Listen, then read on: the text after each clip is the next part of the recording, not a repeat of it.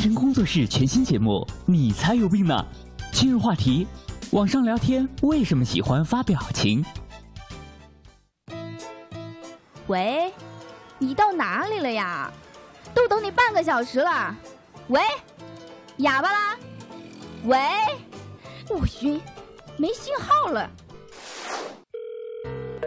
我说妈妈呀，你能不能别在朋友圈转发那些耸人听闻的谣言文章了？没有一个是靠谱的呀！哎，哥们儿，今晚下班去后海酒吧喝一杯咋样啊？有个新来的服务员妹子不错。有新的消息请注意查收。这世界怎么越来越吵啊？还让不让人好好睡觉啊？气死了！那么问题来了，通讯设备、网络社交媒体的出现。让我们的生活发生了哪些变化呢？点评嘉宾王菲，清华大学心理学博士，笔名沉默的马大爷，多年研习学院派心理学，并从事科普写作，发表科普文章数十篇，在果壳网、微博随手辟谣，解答群众关心的心理学问题。手机这个东西，现在基本上已经成为一个生活的必需品了。我们可以看到，每天很多人，比如说上班开会的时候会玩手机，学生上课的时候玩手机，然后吃饭的时候，现在去食堂一看，基本上是人手一个手机，一边吃一边在看。那其实上就是手机这个东西已经成为一个现代社会一个不可缺少的一个东西。比如说，外国有研究统计说，年轻人平均每天会发一百一十条信息，每天会掏出手机看六十次。当然，这是一个平均的统计。我相信很多我们的听众朋友，甚至可能是比这个次数还要高很多的。这个确实是一个现代社会的一个倾向，就是我们对于手机其实越来越依赖了。但是，依赖手机依赖症呢，除了这种经常看手机以外，还有一个很重要的标准，就是说，如果手机离开身边的话，很多时候我们会感觉到一种焦虑的感觉。我记得这个，其实我自己就有这样的体验，就是前几年我有一次，呃，有一个手机当时丢掉了。那为了买新的，因为需要时间嘛，可能大概有一天的时间没有手机用。但是那个时候呢，就感觉特别特别的焦虑。哎呀，会不会感觉这和整个世界都切断了联系？还会不会有人在找我，但是我回不到呢？实际上没有那么多人找我。但是因为手机它实际上满足的一个基本功能，就是一个社交联系的功能，它把我们和其他人和整个这个外部的世界联系到一块儿了。而且随着这个手机的功能的发展，随着这个网络的普及，实际上这样的联系是越来越紧密的。但是，一旦我们习惯了这种联系的感觉，我们再把它切断的话，就会有这种各种各样的问题，比如说这种焦虑的感觉。但是，除了这种社交的纽带以外呢，可能手机的还有一些另外一些功能，比如说信息的获取。我们现在其实是不，当然不光最早的手机本质的功能是一个通信通讯的工具，但实际上它现在已经早已超越了一个。通信的工具，它实际上变成了一个我们随身的一个电脑终端，它可以通过网络给我们很多的信息的获取，这是第二个因素。那第三个呢？可能手机还是一种个性化的一个体现。那比如说传统上呢，可能在几年之前呢，这个手机可能大概都是一个差不多的样子。那后来随着这个 iPhone 的横空出世，实际上手机呢，它就不光是一个使用品，它也变成了一种就是我们个人身份或者说个人认同的一个象征。我们可以通过各种方式。来包装自己的手机，比如说我们可以给它加手机壳，比如说替换这种手机的壁纸，然后甚至各种各种各样的形式，可以让这个手机体现出我们个人的身份。那实际上这个本质上在心理学上，我们讲这个实际上是一个个人，呃，自我认同的一个体现。比如说，你认为你自己是一个时尚的青年，啊，你是一个 geek 青年，你是一个追求潮流的青年，那可能啊，你更愿意用这种呃 iPhone 这样的一个时尚的手机。那如果你是一个商务的人士，那这个你可能会用一些更加看起来沉稳老练的这种这种手机的品牌。但实际上呢，就是因为这些原因呢，就是手机在我们的生活中扮演了越来越重要的角色。但是我觉得手机这个东西虽然它可以辅助我们的沟通，但它毕竟不能代替。我们的真正的日常的交流，比如说我们现在很多人会在网上去去每天会发各种各样的微信，比如跟朋友聊天，然后呢发微信，甚至可能发一些表情这样的东西，那可能这个已经是成为一个一个一个潮流，或者说一个每天必备必必须要干的一件事情。但实际上，我觉得手机这个东西，或者手机网上的交流，毕竟它不能代替我们真正日常生活的交流，因为本身我们这种。呃，面对面的交流，它能够传递的信息，或者说它的这种交流的深度，是这种手机的交流所不具备的。那，给你看看我的新作品，绣了好久的十字绣呢。不错嘛，挺好看的呀。哎，王小新，你看你脸上什么表情啊？心里想一套，表面做一套，不喜欢就直说啊。我什么表情？哎呀，你想太多了。刚才吃瓜子儿咬到舌头而已，别那么敏感嘛。哼，你的表情已经把你出卖了。切，这人还真以为自己很可爱呢，回个消息还那么爱用表情。拜托，我们是谈正经事好不好？又不是闲话家常。婷姐，你最近是不是来大姨妈了呀？看什么都不顺眼。你才来大姨妈呢，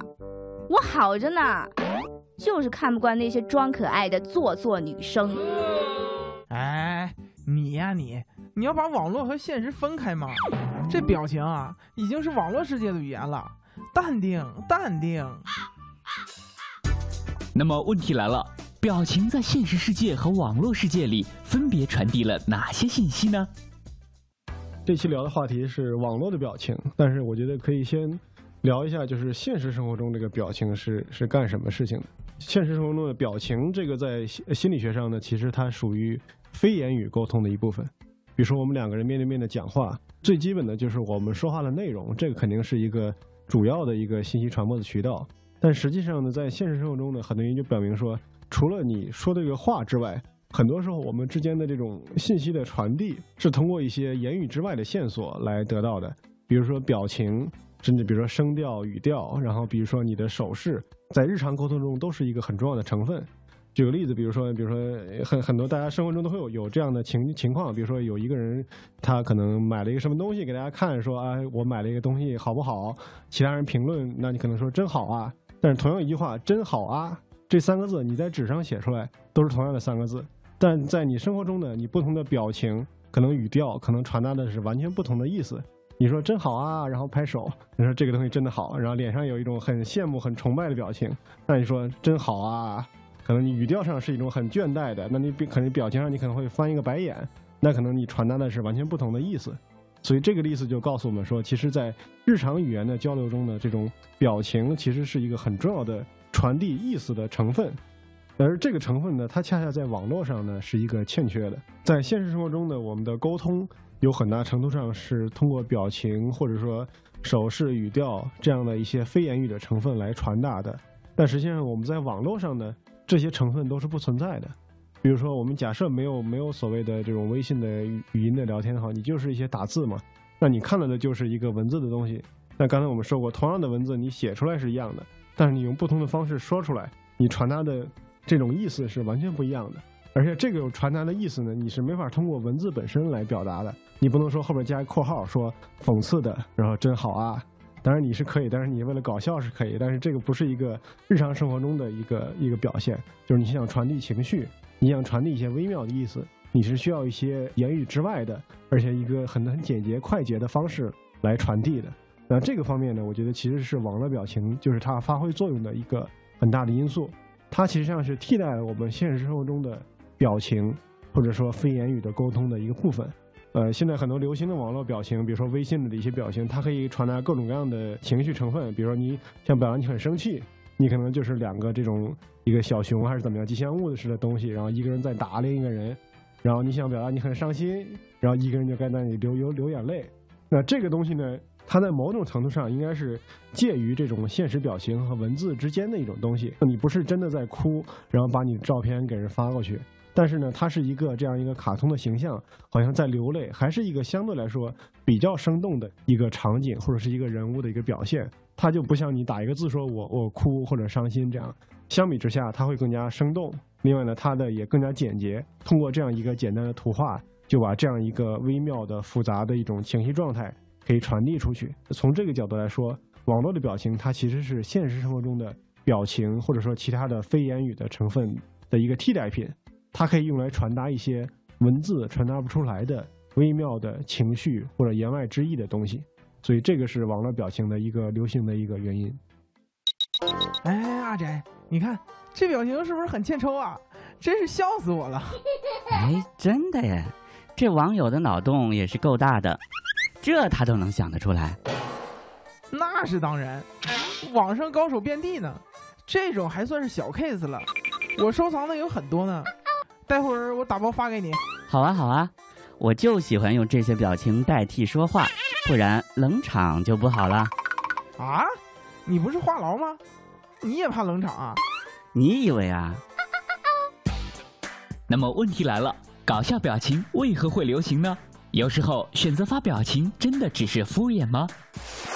点评嘉宾王菲，清华大学心理学博士，笔名沉默的马大爷，多年研习学院派心理学并从事科普写作，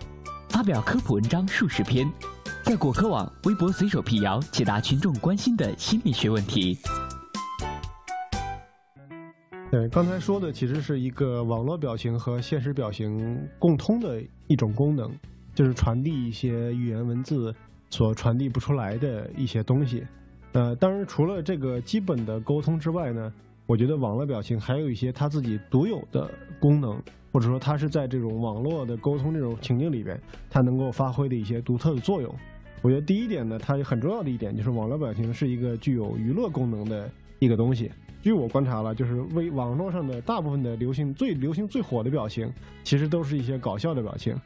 对不对？除了一些当然是搞笑的人物场景，甚至是即使刚才我们说的一些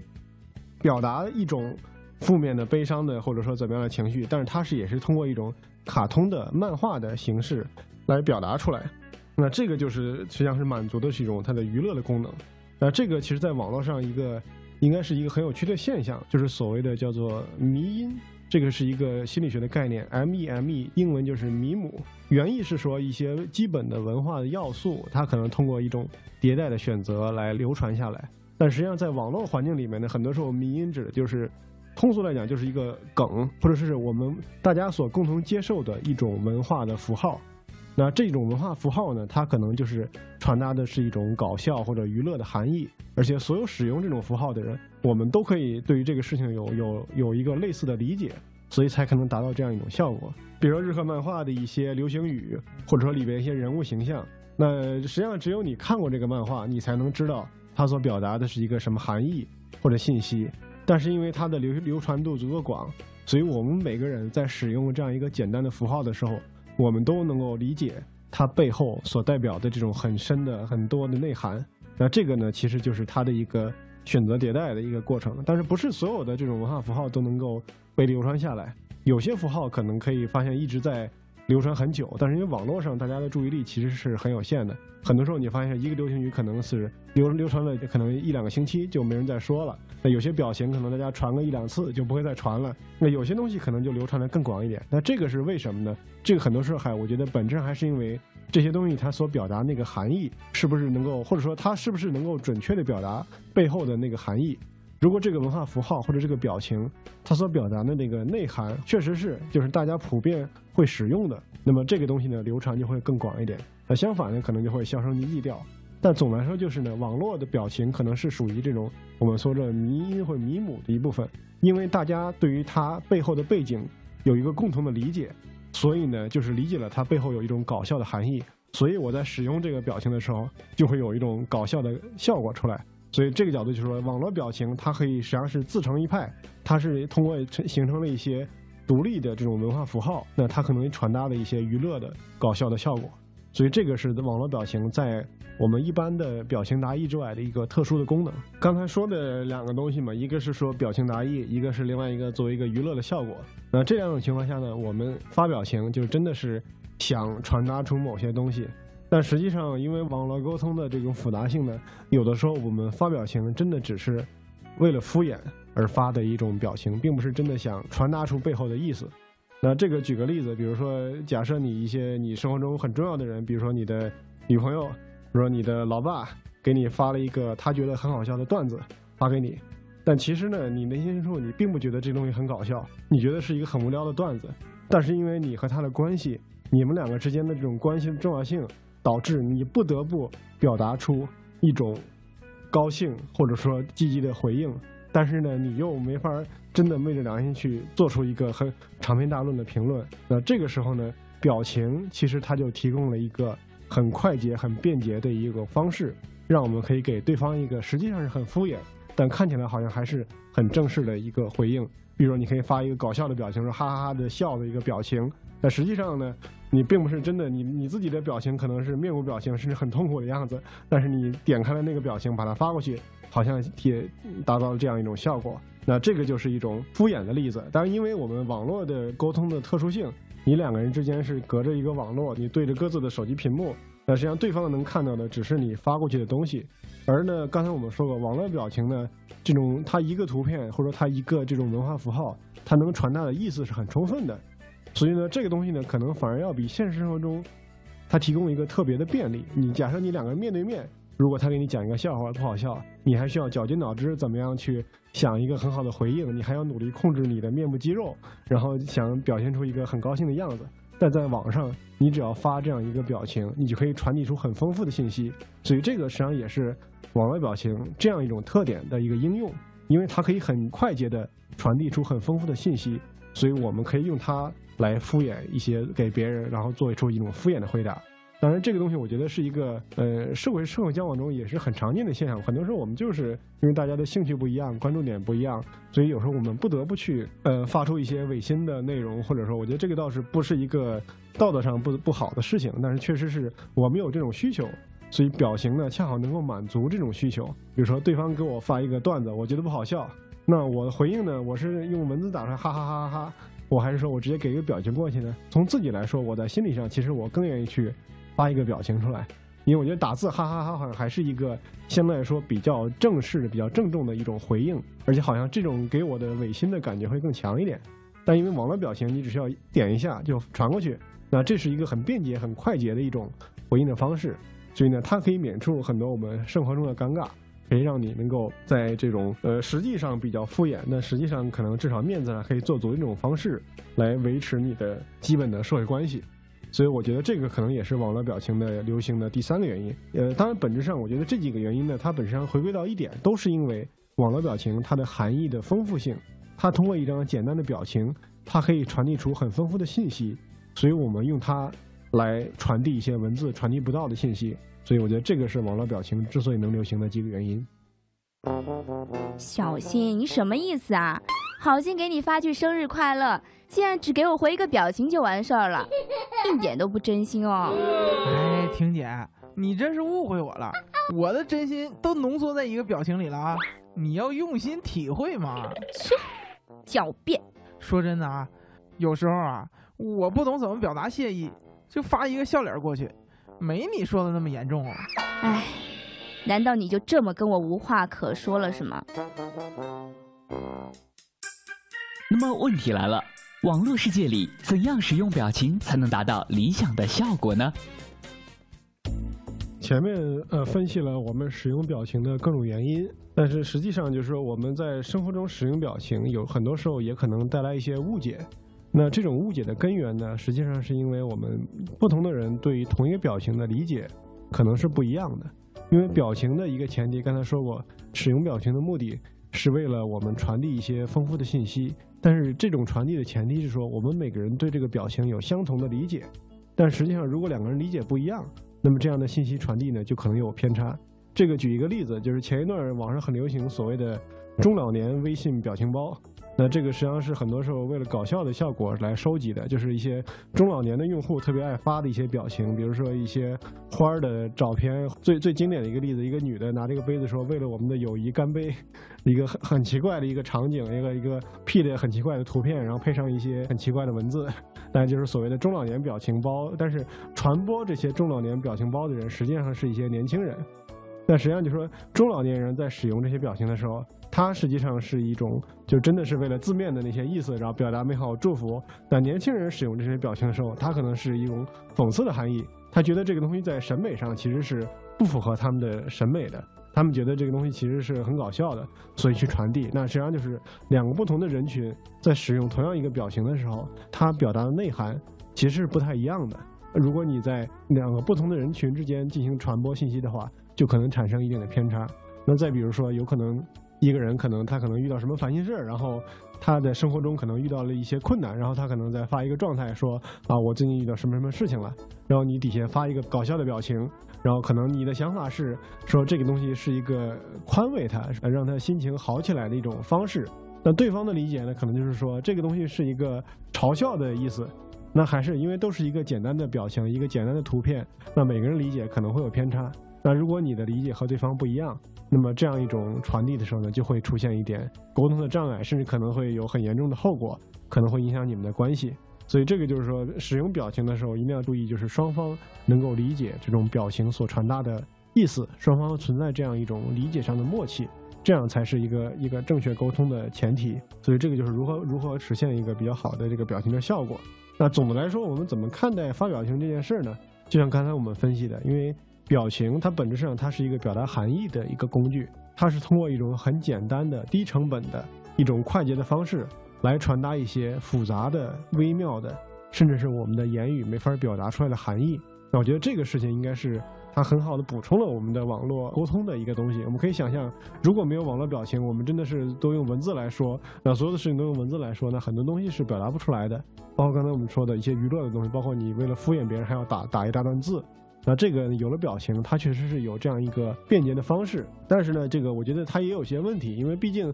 表情这个东西，它毕竟不是现实生活的沟通。即使我们通过各种各样的方式，可以来一定程度上的填补或者替代现实沟通的一些要素，比如说这种非言语的表情或者手势、语调什么的，但它毕竟和现实沟通还是有差距的。当然，有些同学、有些人可能会特别沉溺于这种网络世界中，他可能会每天就拿这种表情来和别人沟通。那这个东西毕竟和现实生活或者真实的沟通还是有差距的。我们在一次面对面的沟通中所能够传递的信息，和这种网络上的不管是文字也好、表情也好，它所传递的信息，这个信息的含量还是有这个量级的差异的。所以就是说，不管怎样，我们还是不能够过度的这种沉浸在这所谓的这种虚拟世界里边。那还是要这个重视现实生活中的沟通，把它作为一个我们这种人际交往的一个真正的基础。那表情这个东西虽好，但是也不要玩的太太沉迷。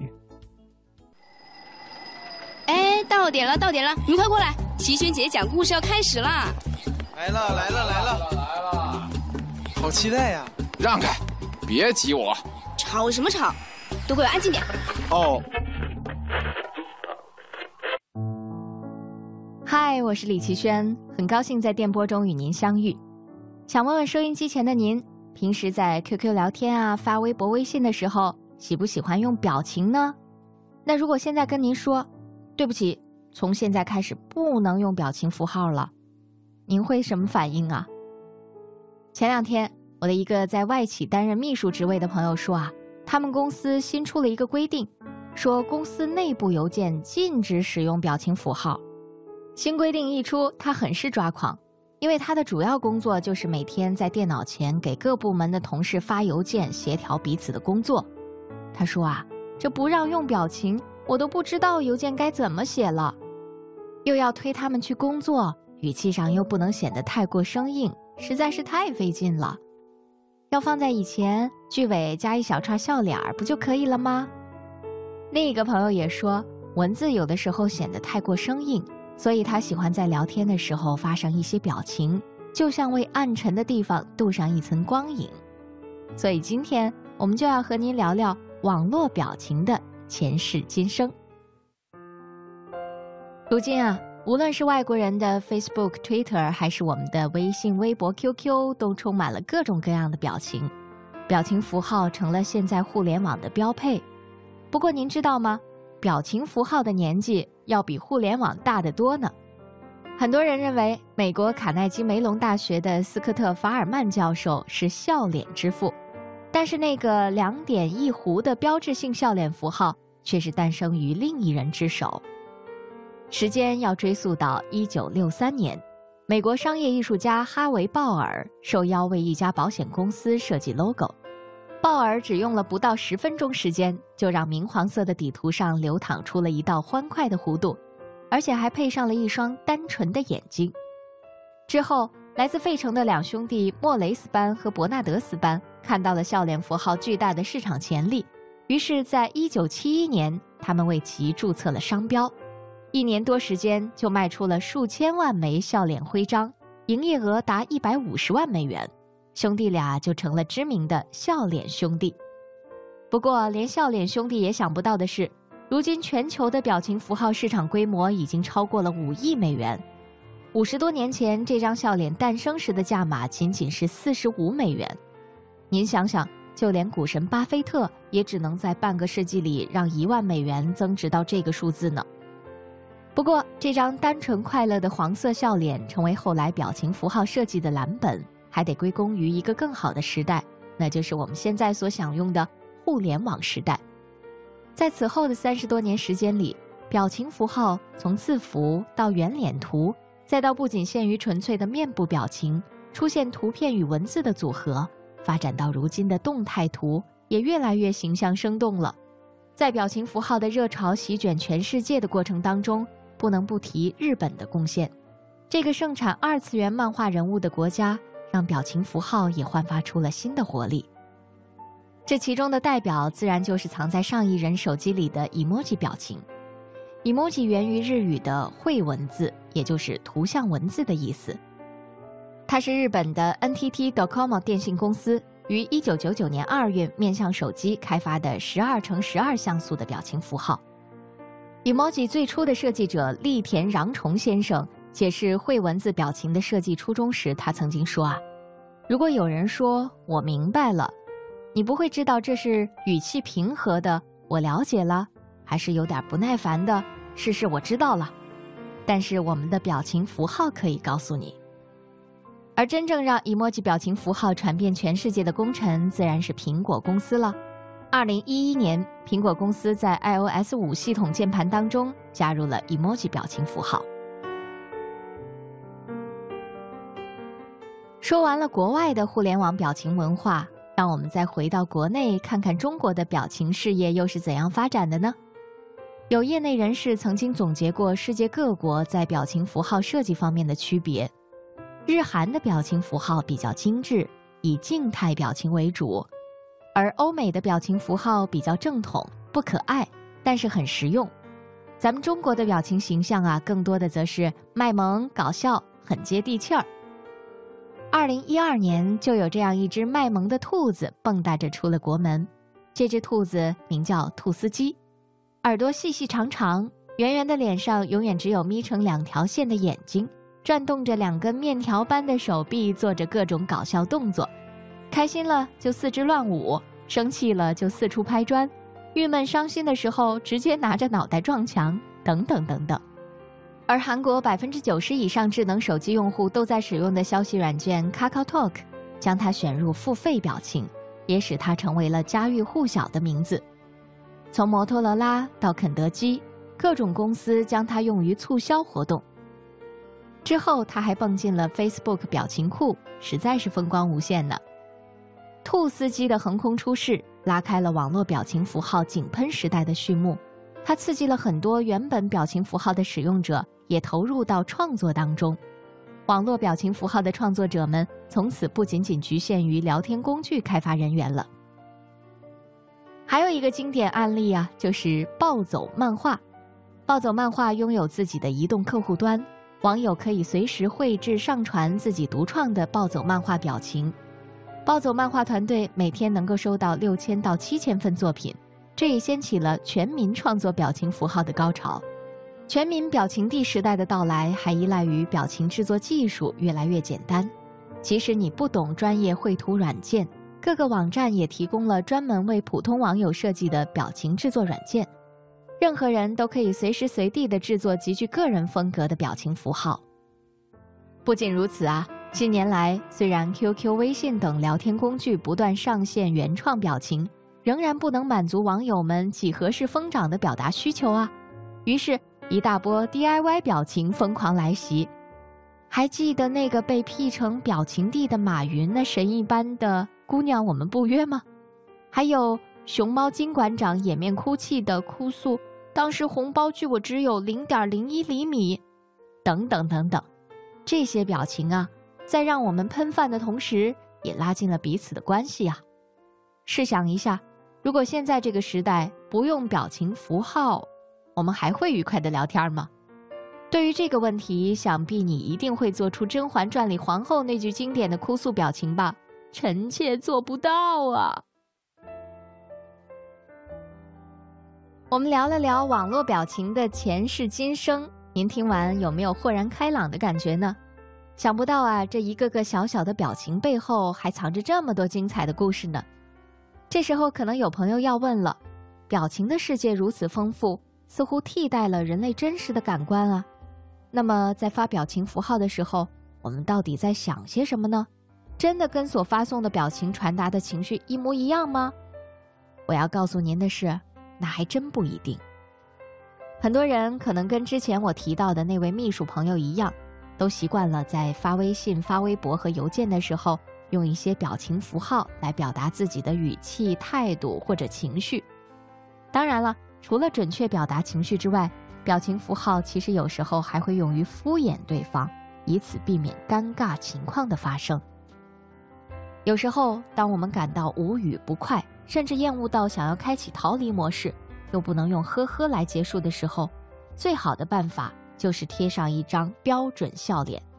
至于这微笑背后的意思，没人会深究。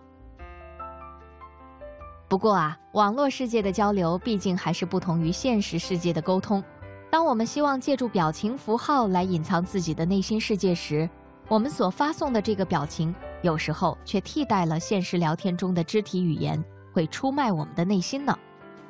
澳大利亚弗林德斯大学心理学学院的研究者就曾经做过这样一个试验，他们向二十名志愿者展示了许多真实面部、笑脸表情符号以及毫无意义的字符串图片。结果发现，当志愿者浏览不同图片的时候，他们对表情符号的反应与真实面部的反应是一样的。这项实验的研究者认为，曾经人类对表情符号并没有与生俱来的神经反应。但现在不同了，因为我们知道表情符号也可能会代表一张脸，这完全是文化产生的神经反应，真是不可思议。这样看来，人类察言观色的能力似乎也因为表情符号的出现又进化了一步，通过表情符号也能够猜出一些心理状态了。不仅如此，大数据的出现甚至能够分析出表情符号背后的一些社会心态呢。腾讯公司的一项分析 QQ 表情的数据显示，QQ 用户发送表情的活跃度居然能够反映出股市的涨跌，意思是股市波动程度与人们的线上活跃度是成反比的。当大盘指数涨幅接近百分之四点七时，直接导致 QQ 用户的消息量减少百分之十一；而大盘跌近百分之七点四时，用户线上活跃度竟然增加了百分之三十。我想，可能是因为股价越跌，人们越想发泄，而在网上狂敲表情符号，可能也算是一种发泄渠道吧。